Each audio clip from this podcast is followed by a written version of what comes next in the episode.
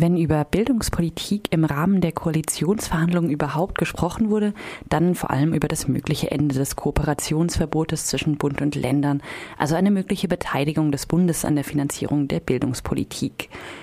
Kritik gab es allerdings auch und am Telefon ist jetzt Eva Gruse vom Vorstand der freien, des Freien Zusammenschlusses von Studierendenschaften. Guten Morgen.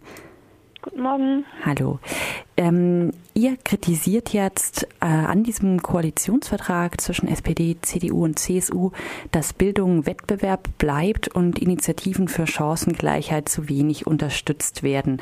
Und eine der Baustellen, die bestehen bleiben in eurer Kritik, äh, ist unter anderem beim Thema BAföG. Im Koalitionsvertrag findet sich zumindest allerdings die Formel, äh, Zitat, deutliche Verbesserungen und Ausbau BAföG. Was fehlt euch denn an diesem Punkt? Genau, also der Ausbau des BAföGs wird ähm, auf circa eine Milliarde Euro belaufen, wie es aktuell aussieht, auf die ganze Legislaturperiode verteilt.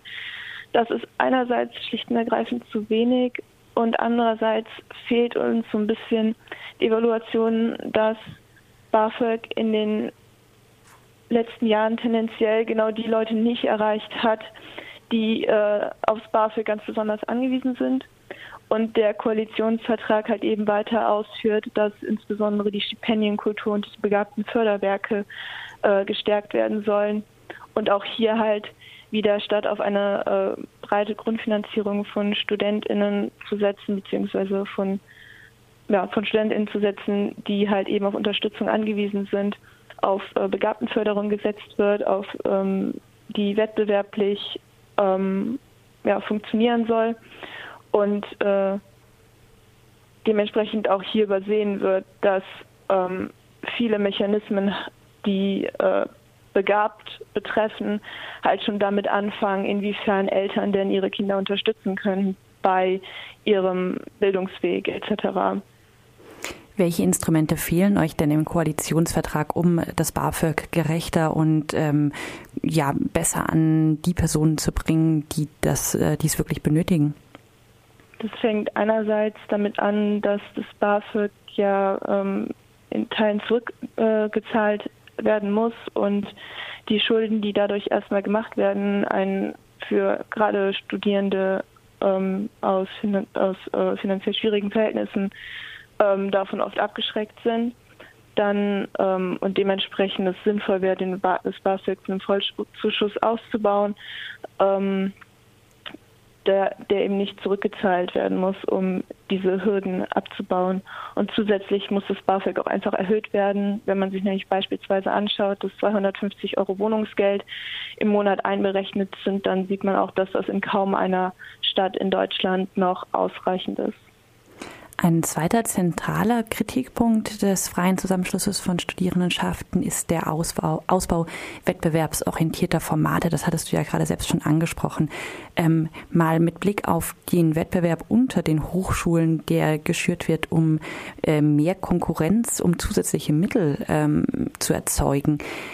Das ist ja jetzt seit Jahren, spätestens seit der sogenannten Exzellenzinitiative der Tenor, wenn es um Bildungspolitik geht. Inwiefern bringt denn der Koalitionsvertrag aus eurer Perspektive hier Neues? Ähm, Neues vor allen Dingen in dem Sinne, dass hier nochmal drüber gesprochen wird, dass auch die Digitalisierung an Hochschulen wettbewerblich gefördert werden soll. Also auch hier dass einzelne Hochschulen, die ähm, besondere Projekte haben, auch in ihren Möglichkeiten zur Digitalisierung dieser Projekte oder des Studiums etc. gefördert werden sollen. Und ansonsten vor allen Dingen der Schwerpunkt auf den Ausbau dieser ähm, beispielsweise von Initiativen ähnlich wie der Exzellenzstrategie, ähm, die halt eben ähm, wettbewerblich einzelne Projekte und Institute an Universitäten auch hauptsächlich fördern und äh, halt eben kein Umschwung zu einer äh, Grundfinanzierung von allen Hochschulen. Gibt es jetzt, ähm, das sagen zum Abschluss noch einmal, ähm, eine Initiative des freien Zusammenschlusses von Studierendenschaften? Gibt es eine, eine Art Petition oder Aktionen, die diesen Teil der, des Koalitionsvertrages noch mal genau in den Blick nehmen und das Ganze noch mal öffentlicher machen? Ja, also wir werden auf jeden Fall, also wir haben ähm, im Rahmen vom Ausschuss Hochschulfinanzierung auf jeden Fall vor, zu dem Thema zu arbeiten und da also gerade zur Grundfinanzierung ähm, auch diverses Material zu produzieren, auch im Zusammenhang, äh, auch zusammen mit anderen ähm, AkteurInnen zu arbeiten. Ähm, genau. Vielen Dank an Eva Kruse vom Vorstand des Freien Zusammenschlusses von Studierendenschaften, die uns die Bildungspolitik im Koalitionsvertrag ein bisschen genauer aus ihrer Perspektive erläutert hat. Vielen Dank. Gerne.